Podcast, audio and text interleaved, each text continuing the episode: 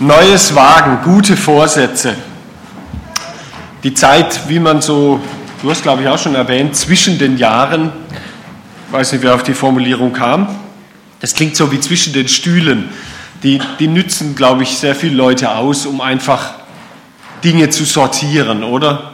Kruscht mal ein bisschen wegzuschaffen. Kleiderschränke durchgucken, in Büroordnung machen, was auch immer. Gut, wenn man, wie du es gesagt hast, David Rückblick gehalten hat und einfach mal überlegt, Mensch, was war denn 2013 und was ist wirklich für 2014 jetzt so vor der Tür? Was für Vorsätze nehme ich mir denn tatsächlich? Und ich will jetzt gar nicht über die Bedeutung von guten Vorsätzen reden und dass die ja meistens dann doch nach ein paar Tagen schon wieder nicht mehr gelten, sondern wirklich fragen, macht es Sinn und welchen?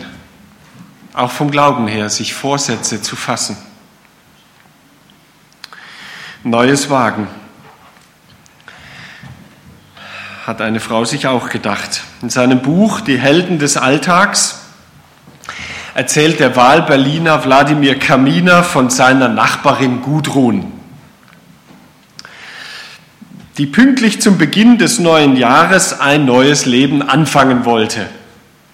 Also so ganz viel neu und anders machen. Und deshalb hat sie sich schon im Dezember eine neue Couchgarnitur zugelegt.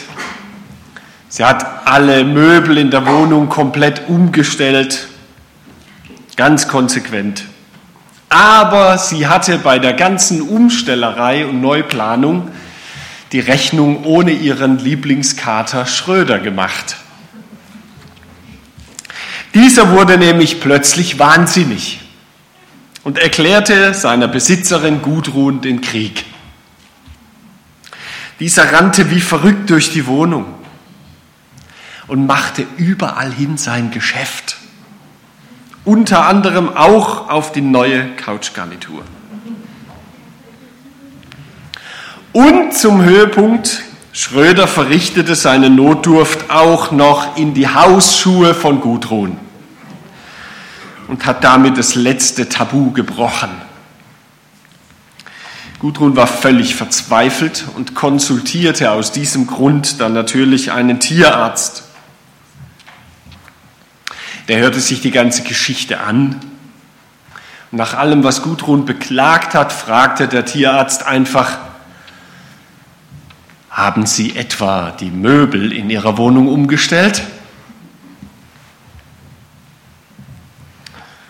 Frau fragte zurück, wohl wie er jetzt darauf käme. Das würde doch alles mit dem Schröder zusammenhängen und nicht mit ihrer Wohnung. Dann meinte er bloß, wenn Sie wollen, dass Ihre Katze wieder normal wird, dann stellen Sie alles wieder so hin, wie es vorher war. Aber das geht doch nicht. Ich will doch ein neues Leben anfangen. Ich habe so viele gute Vorsätze. Dann meinte der Arzt nur in aller Ruhe, dann kaufen Sie sich eben auch noch eine neue Katze. Gudrun hatte ihr neues Leben und damit die Rechnung ohne die Seelenverfassung ihres Haustiers geplant.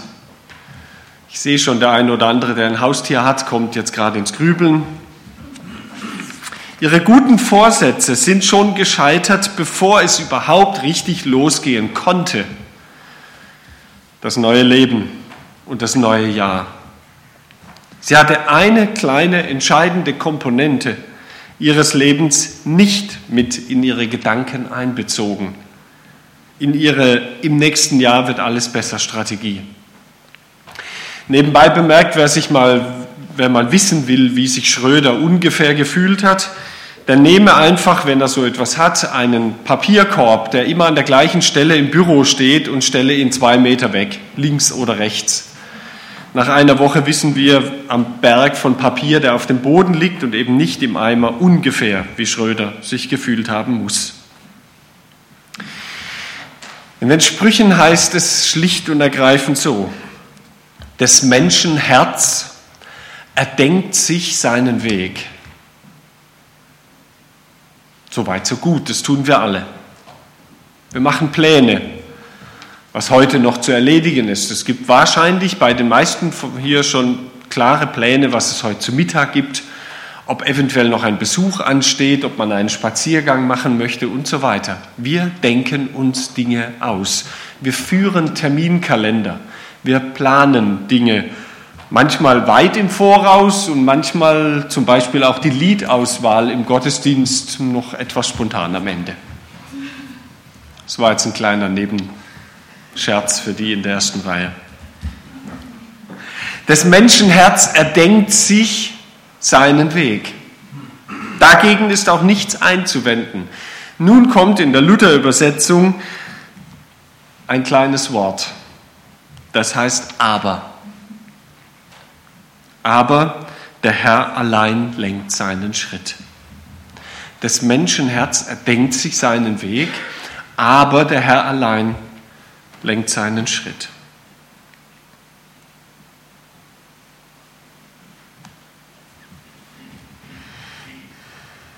Wir machen Pläne. Und manchmal kommt etwas dazwischen. Wer weise und lebensklug werden will, so sagt uns dieser Satz, glaube ich, eindeutig, der rechnet in seinem Leben eben mit Gott. Der macht seine Pläne mit Gott. Und wie es Albrecht Goes formuliert hat, die Unsichtbarkeit Gottes darf uns nicht davon abhalten, jeden Augenblick mit seiner Gegenwart zu rechnen. Jeden Augenblick mit seiner Gegenwart zu rechnen. Und so sind wir dann unterwegs in unserem Leben zwischen zwei Polen. Nämlich auf der einen Seite dem grenzenlosen Vertrauen in die Machbarkeit der Dinge, Eben mit unserem Terminkalender, mit unseren Plänen, mit unserem Projektmanagement, was auch immer wir ansetzen und tun. Wir wissen, wir können viel. Und es ist auch großartig, was Menschen alles hinbekommen. Oder? Schon allein, wenn ich sehe, so einen wunderschönen Flügel hier, konstruiert und ausgedacht von Menschen. Machbarkeit der Dinge. Und auf der anderen Seite, der andere Pol unseres Lebens ist die Schicksalsgläubigkeit oder auch die spirituelle Dimension unseres Lebens. Da reißt uns dieser Satz förmlich hin und her. Das Menschenherz erdenkt sich seinen Weg, aber der Herr lenkt seinen Schritt. Auf der einen Seite steht diese Schicksalsgläubigkeit, die uns vermuten lässt, eine Art Spielzeug Gottes zu sein. Aber der Herr allein lenkt seinen Weg. Der Mensch kann machen, was er will. Gott lenkt doch sowieso die Geschicke. Also brauche ich erst gar nicht zu denken und zu planen. Damit wäre der Satz aus Sprüche 16 dann verkürzt. Verkürzt auf die so landläufige Formulierung, der Mensch denkt, aber Gott lenkt. Damit gebe ich mich aber nicht zufrieden. Denn auf der anderen Seite, die sich relativ schnell dann aber auch als eine Art bloße Kehrseite der Schicksalsgläubigkeit herausstellt, steht dann das Gegenteil, grenzenloses Vertrauen in die Machbarkeit der Dinge. Doch wie häufig das haben wir dieses Jahr sehr dramatisch an Umbaumaßnahmen sowohl draußen an, auf der Straße wie auch drinnen in unserem Haus festgestellt. Wie so häufig geht es uns dann wie Kater Schröder. Alles ist auf den Kopf gestellt und wir werden fast wahnsinnig mit dieser Machbarkeit, die dann doch nicht so ganz funktioniert. Was ist denn die Weisheit des Glaubens? Die uns hier eigentlich vermittelt werden soll im Buch der Sprüche. Was ist die Weisheit des Glaubens, die hier, denke ich, zu Recht Widerspruch einlegt und einen gesunden, einen guten Realismus einfordert? Ich denke, es geht darum, einen guten, einen gesunden Zusammenhang herzustellen zwischen Wunsch und Wirklichkeit, zwischen Plan und Verheißung. Und so habe ich mir überlegt und dann nochmal nachgeschaut und nochmal nachgedacht, ist denn das eigentlich so klug übersetzt von Martin Luther? Und bin zur Überzeugung gekommen, nein. Er hat uns mit einem kleinen Wort ein Bein gestellt, das im Hebräischen so gar nicht dasteht. Dieses so Gegensatz schaffende Aber sollten wir ersetzen mit einem Doch oder einem Und, noch viel besser. Das macht aus dem Hebräischen auch mehr Sinn. Und dann heißt dieser Satz plötzlich so, das Menschenherz plant seinen Weg und der Herr lenkt seinen Schritt. Nicht aber, nicht Gegensatz, nicht entweder oder. Menschliches Tun und Gottes Führen sind keine Gegensätze, sondern gehören als gute Teamarbeit zusammen.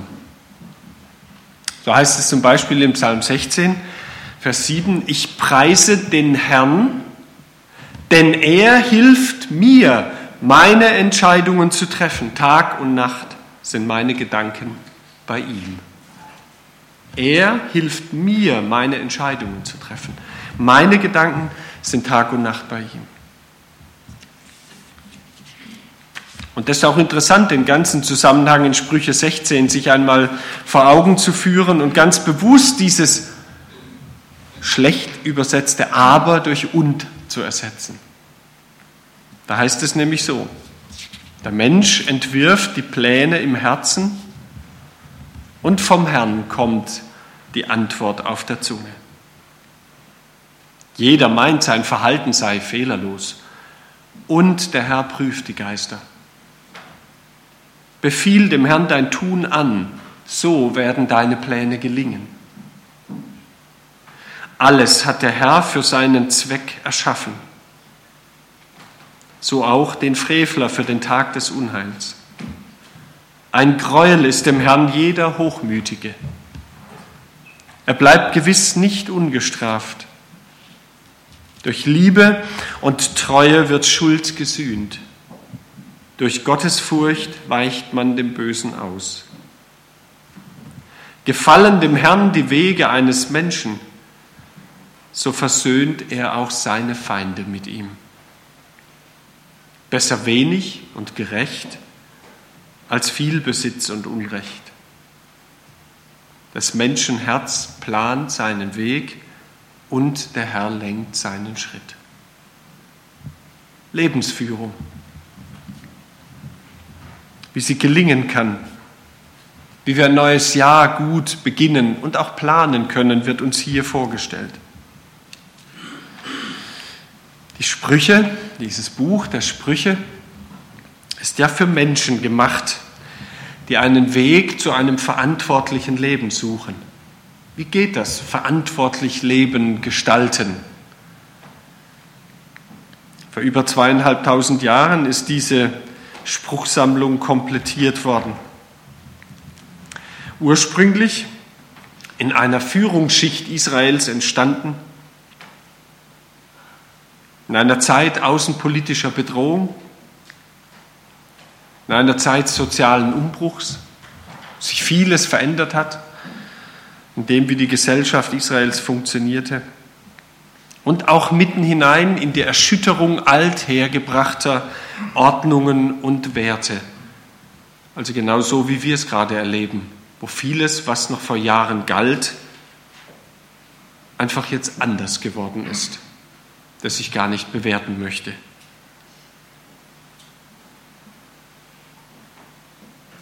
Die Sprüche sind also etwas sehr Kluges und Sinnvolles, das uns an den Eckpunkten des Lebens helfen kann, da wo Entscheidungen anstehen, da wo große Ereignisse ins Haus stehen, dass wir da Wegweisung erhalten, Wegweiser finden, die uns Orientierung geben. Und die eben gehörten Sätze aus Sprüche 16 haben eine wunderschöne ursprüngliche Überschrift, die heißt Beamtenspiegel. Also geht weniger, glaube ich, um die deutsche Beamtenschaft, aber es geht um Menschen, die in der Gesellschaft besondere Verantwortung tragen. Wer Verantwortung trägt im Leben, soll sich im Spiegel dieses Erfahrungswissens, das sind ja keine Gebote, sondern Zusammenfassungen von Erfahrungen, seine Möglichkeiten und seine Begrenzung erkennen. Was sind meine Möglichkeiten und was sind meine Grenzen? Also letztlich soll sich jeder, der das liest, seiner persönlichen Verantwortung bewusst sein und werden. Und dieses Wissen will vor allem eins, Vertrauen wecken. Vertrauen wecken, ordnen und heilen. Nicht verunsichern. Verunsichern, wie ich so oft in Gesprächen mit jungen und auch älteren Menschen erlebe, vor allem mit Jüngeren, die im Blick auf Partnersuche, im Blick auf Berufswunsch und all das immer wieder hin und her gerissen sind, genau an der Stelle. Was darf ich denn planen und wie erkenne ich Gottes Willen? Es soll uns nicht verunsichern, sondern ermutigen, vertrauensvoll Entscheidungen zu treffen. Da gehört natürlich dazu, es im Psalm 16 heißt, Tag und Nacht sind meine Gedanken bei ihm, dass ich zu Hause bin im Wort Gottes, dass ich zu Hause bin in diesem guten Wort Gottes. Wenn man so will, an seinem, an seinem Herz mein Ohr habe. Wie ist denn der Herzschlag Gottes? Die Grundidee der Sprüche ist, die Furcht Gottes ist aller Weisheit Anfang. Nicht die Angst vor ihm, sondern die Ehrfurcht, die Achtung, der Respekt vor dem Gott, der uns als barmherziger Gott gegenübertritt und diese Welt trägt und lenkt. Das liegt allen Sprüchen hier zugrunde allem eigenverantwortlichen Handeln, das damit nicht überflüssig ist, ganz im Gegenteil, das damit ermöglicht wird, weil ich doch weiß, dass selbst Scheitern für Gott kein Problem ist, dass Fehler machen nichts Schlimmes ist, dass der neue Anfang, das neue Wagen mit Gott immer wieder möglich ist. Gerade deshalb kann ich Entscheidungen treffen.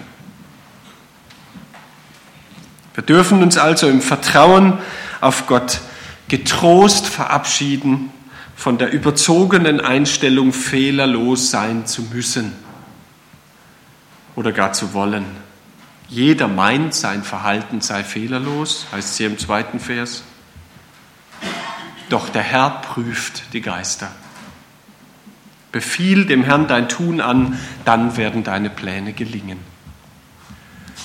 Das hört sich für mich zumindest sehr einladend ein im Blick auf Pläne machen, Vorsätze fassen, in ein neues Jahr gehen. Wenn wir das immer wieder im neuen Jahr dann auch einander mitgeben können, auch in der Gemeinde, in all dem, was hier so laufen wird,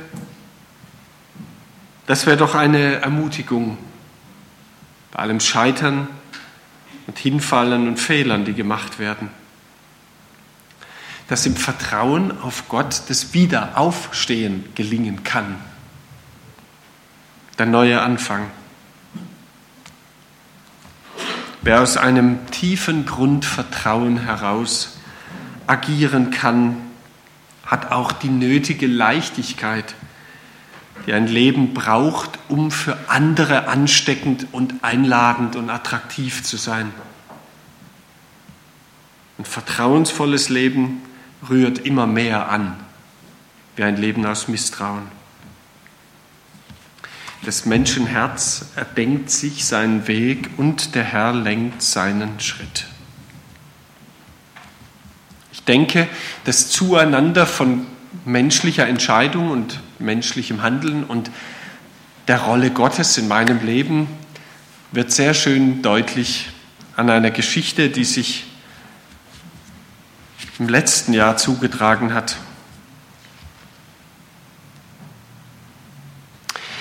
Ich denke, der eine oder andere, Sindelfingen ist ja jetzt endlich auch mit S-Bahn-Anschluss versehen.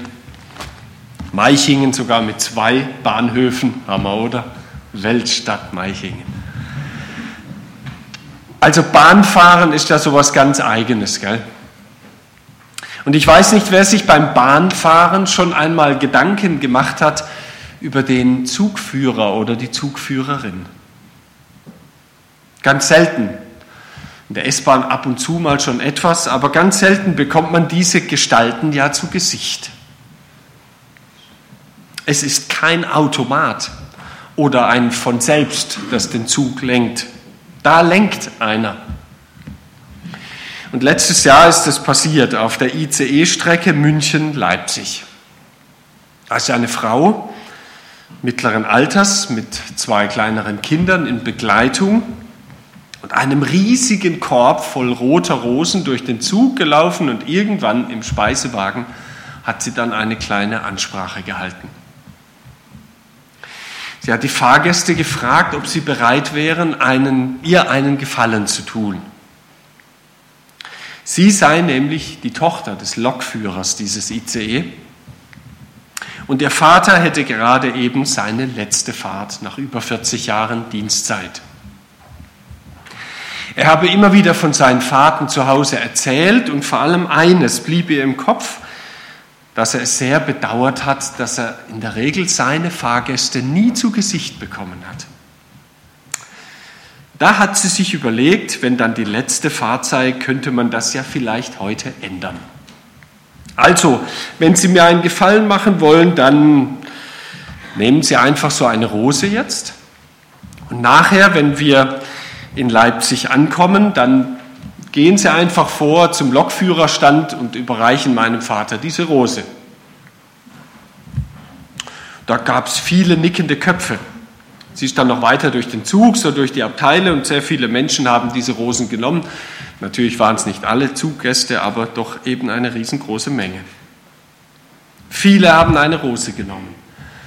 Da waren Soldaten dabei auf der Heimfahrt vom Dienst, Manager, Geistliche, Monteure, Laptop-Beschäftigte, Studenten, alles Mögliche.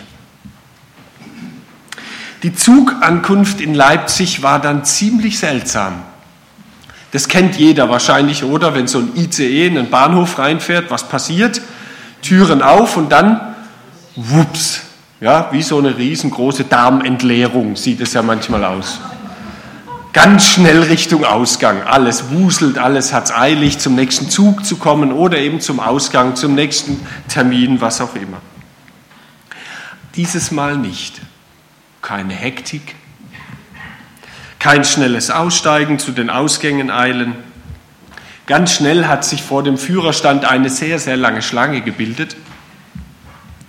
Und einer nach dem anderen hat einem tränenüberströmten Lokführer eine Rose überreicht, der sich überhaupt nicht mehr einbekam, weil jeder natürlich nicht nur eine Rose überreicht hat, sondern in der Regel auch noch einen kleinen Satz losgeworden ist, ein Dankeschön, einen guten Wunsch, was auch immer. Ein paar Schritte entfernt stand ein ziemlich verdutztes Empfangskomitee der Deutschen Bahn. Drei Männer, die diesen Lokführer in den Ruhestand verabschieden wollten mit einem kleinen bescheidenen Sträußlein. Sie wollten dem Jubilar auch irgendetwas, aber sie haben es gar nicht mehr richtig hingekriegt, weil sie vor lauter Rührung in Tränen ausgebrochen sind. Es gab auch ein paar Reisende aus Indien und Japan, die sofort ihre Fotos gezückt haben und viele Bilder geschossen, weil sie sich wahrscheinlich gedacht haben, Mensch, kein Wunder läuft es in Deutschland mit dem Zugverkehr so gut, wie freundlich hier die Leute mit ihren Zugführern umgehen. Aber ich glaube, das Entscheidende an dieser Geschichte ist, dass vielleicht den allermeisten zum ersten Mal bewusst wurden, dass sie eben nicht Zug fahren. Ich fahre ja gar nicht Zug. Unsere Sprache ist da falsch an dieser Stelle. Wir sind beim Zugfahren immer nur Mitfahrer. Wir sind Geführte die auf einer gewählten Strecke von intakten Schienen und einigermaßen kalkulierbaren Zeiten profitieren. Da ist ein anderer, der lenkt und der führt und der die Verantwortung für die Fahrt übernommen hat. Was wir da so während der Fahrt im Zug alles machen, das bleibt uns überlassen, ob wir schlafen, ob wir uns unterhalten, ob wir etwas essen, ob wir etwas arbeiten oder was auch immer.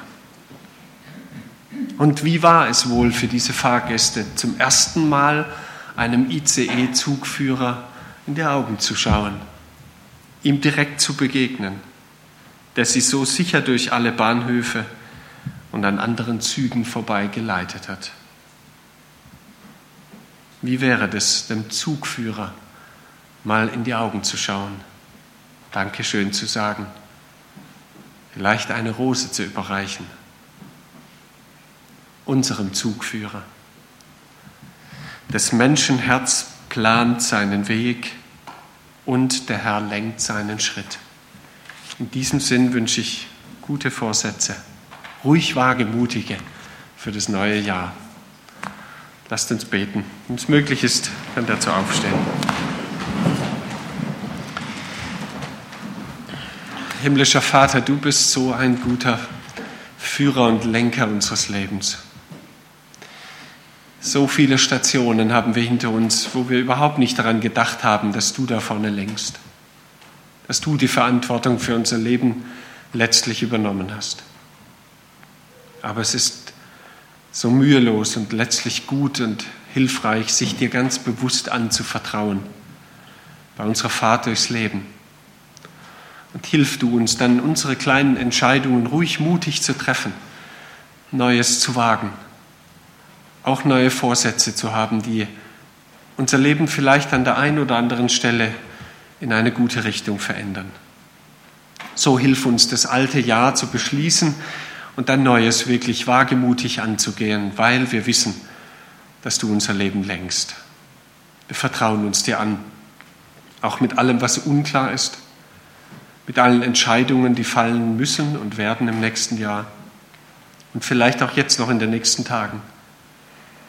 Hilf und segne uns und nimm uns alle Angst vor dem Scheitern, vor den Fehlern im Vertrauen auf dich. Amen.